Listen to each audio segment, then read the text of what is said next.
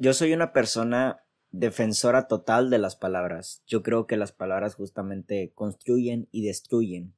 Yo creo que las palabras tienen la capacidad, tienen el poder de derribar cosas de nuestra vida o de construir lo suficientemente alto una montaña, un castillo, un sueño, un peldaño, el siguiente paso. Y justamente también creo que las palabras, en una cuestión de meditación quizá, tienen el poder de la visualización, de la construcción y del decreto. ¿Saben? Justamente cuando verbalizamos nuestros sueños, cuando lo hacemos en meditación o a las personas que queremos y que nos quieren, también estamos dando la posibilidad de que nuestra mente llegue a una parte de entrenamiento para poder llegar a esas metas.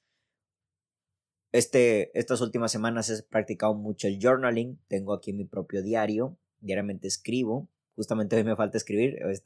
estoy grabando esto en la mañana y todavía tengo mis actividades pendientes. Pero se me ocurrió este podcast. Y en el escribir me doy cuenta de que justamente cuando hago consciente, el, escribir ayuda mucho porque haces consciente, ¿vale? las partes del cerebro que trabajan ante las palabras que están aconteciendo, en este caso en el papel, en la pluma. La conciencia se maximiza y asimismo la atención es más grande. Entonces, la meditación por medio de la escritura, por así decirlo, tiende a ser más eficaz, porque justamente las palabras son las más adecuadas. En ocasiones, al hablarlo, lo hacemos inconscientemente y no sabemos lo que hicimos, no pensamos lo que hicimos, pero en la escritura es distinto. No importando el medio, careciendo de importancia la, la utilidad del medio como tal, las palabras tienen un poder, tienen un fin pero últimamente me he dado cuenta, y más allá de esta defensa mía ante las palabras, yo creo que es hora de mi parte entender, y quiero compartirles esto en un podcast, de que las palabras carecen de importancia, carecen de responsabilidad, si no son defendidas por un acto. De hecho, si las palabras, si lo que dices está en totalmente incongruencia con lo que haces, las palabras están en vano, las palabras están de más. Y la responsabilidad afectiva se nos ha enseñado, yo, lo yo mismo lo he practicado, lo he platicado en estos podcasts, y justamente, pues estos podcasts también son una evolución de mi parte. Hay muchas cosas que digo en podcasts anteriores y que después las refuto en podcasts después. Yo también estoy en total crecimiento. Nos han dicho, nos han, nos han enseñado, yo mismo he enseñado, que la responsabilidad afectiva tiene que ver mucho con las palabras, ¿no? Realmente comunicar al otro. Pero hoy más que nunca me doy cuenta de que la comunicación real del ser humano son las acciones. A mí me dice más lo que haces que lo que dices en sí, ¿vale? De nada sirve que me digas que me quieras, de nada sirve que me digas que me amas, de nada sirve que me digas que vas a hacer algo, si no lo haces. De nada sirve que me digas que, quieres esto con, conmigo, que me quieras en sí, si tus actos dicen lo contrario. Y justamente la responsabilidad que debemos de tener hacia nosotros y hacia los demás tiene que ir en congruencia con nuestros actos. A su vez, tengo que defender que somos humanos y que justamente cometemos errores y estamos llenos de incongruencia. Pero cierta conciencia tiene que ir ligada una con la otra y así poder llegar a un mejor acto de comunicación ante uno mismo y luego ante el otro. Me doy cuenta de que defiendo muchas las palabras porque consciente, bueno, inconscientemente ahora veo que conscientemente siempre busco de que vayan en congruencia con lo que hago. Claro, ¿Cómo no voy a defender las palabras si sé que siempre están respaldadas por mis actos? Pero asimismo, hay que entender que yo mismo y otras personas no defienden en ocasiones las palabras porque ellas mismas no están defendidas por los actos. La responsabilidad afectiva más grande es cuando actúas, no cuando dices que vas a actuar, o no cuando dices que estás actuando de una manera y en realidad es incongruente porque tus acciones dicen totalmente lo contrario. La comunicación más afectiva, afectiva responsablemente afectiva, es cuando haces, ¿vale? Y aquí no quiero meterme en cuestiones religiosas, ya lo he dicho yo, aquí no vengo a predicar en una religión, pero me gustaba mucho un método que conocí cuando estaba yo en la iglesia católica respecto a las enseñanzas, las metáforas que hacía Jesús. Y era muy interesante su manera de, de predicar, su manera de enseñar, porque ese tipo lo que hacía era primero hacer las cosas y luego decirlas. El tipo hacía el milagro, hacía lo, que competía con su, con, su aspecto de Dios, ¿no?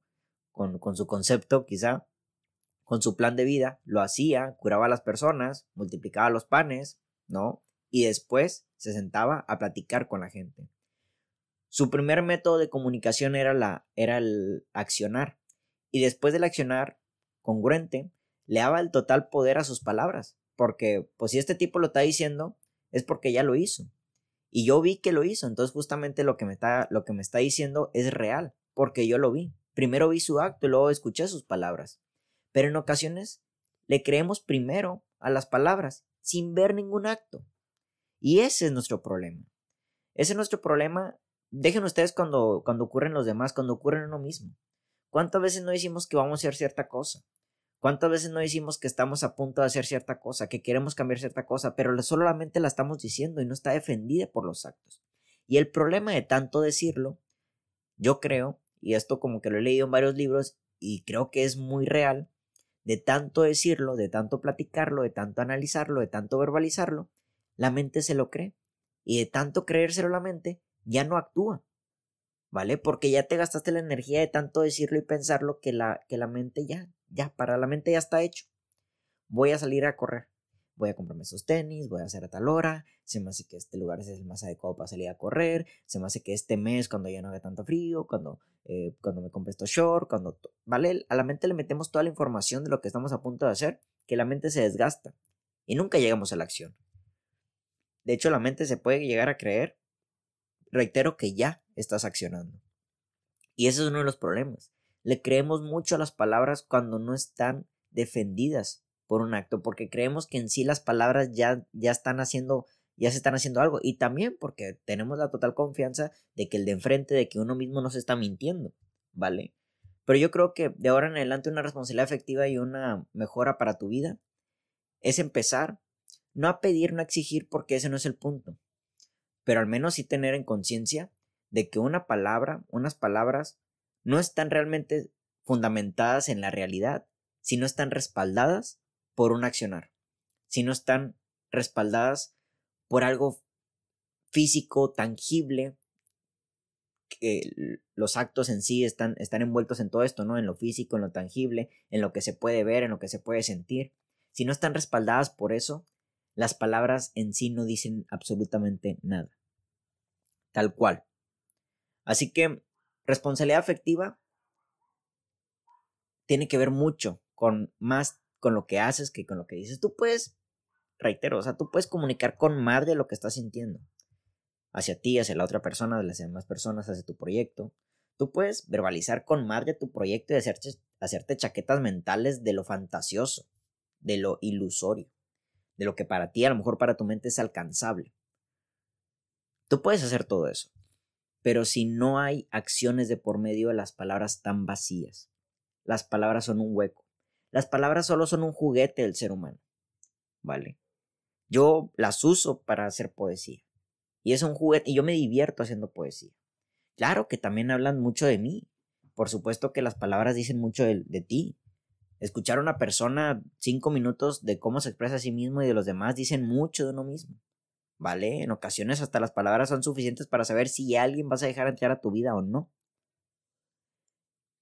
Pero en el accionar, en el accionar es cuando ves realmente el potencial de las palabras de esa persona. En el accionar está la responsabilidad de ellos mismos y de ti mismo y hacia los demás. Que lo que ellos tienen hacia los demás y lo que tú mismo tienes hacia los demás. Hechos, no palabras.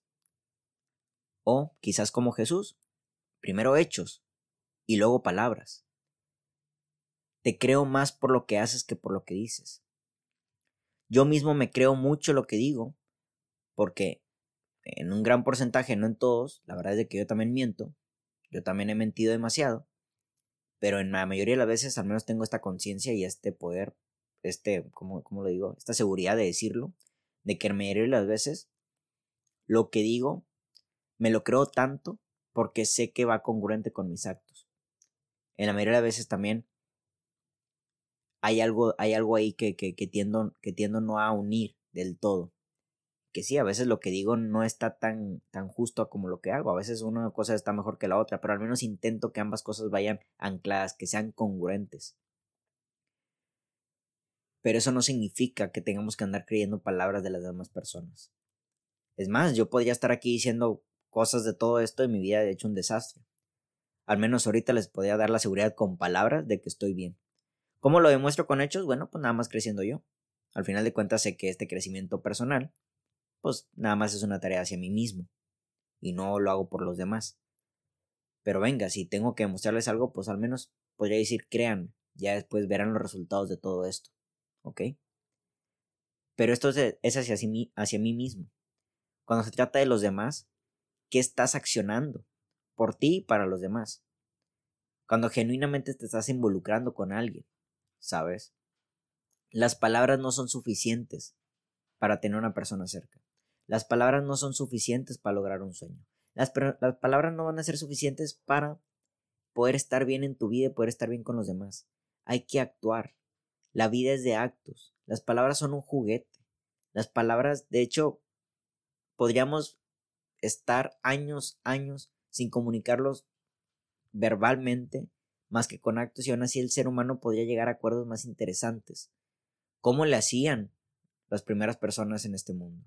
Pues, obviamente, ¿no? No usaban palabras como tal, usaban sonidos, expresiones, señas, ¿vale? Pero al final de cuentas era un mundo más, en aquellos tiempos, ¿no? Un mundo más hostil, y tenían que accionar ante los peligros que había en la vida. Pero la acción fue lo que justamente llevó a que unos prosperaran y otros desaparecieran. Alguna raza de seres humanos, a, algunos, bueno, vamos a la palabra genes, ¿no? Algunos genes se hayan podido llevar a la siguiente generación y otros han desaparecido. No sé si en total conciencia, pero por así decirlo, ellos sabían que tenían que accionar ante la vida, ante los peligros, ante el frío, ante las presas, ¿vale? ante cualquier otra situación, ante ellos mismos quizá. Pero el accionar fue lo que justamente los llevó al otro nivel. Y yo creo que nosotros nos podemos extinguir si vivimos nada más de las palabras. Nos podemos extinguir, podemos extinguir nuestras relaciones humanas si creemos que nada más las palabras las van a defender. Podemos extinguir nuestra esencia y nuestros sueños si creemos que nada más con palabras vamos a conseguir las cosas. Podemos extinguir nuestra propia esencia si creemos que nada más las palabras nos van a defender ante este mundo también hostil, con sus propias, eh, con sus propios peldaños, con sus propios tropiezos. También, ¿por qué no? Con sus propios retos, con sus propias presas. Lo importante de todo esto es darnos cuenta de que las palabras por sí solas no dicen absolutamente nada. Hay que defenderlas con actos. Y de ahora en adelante, Héctor Mario, creer más por lo que alguien hace que por lo que dice.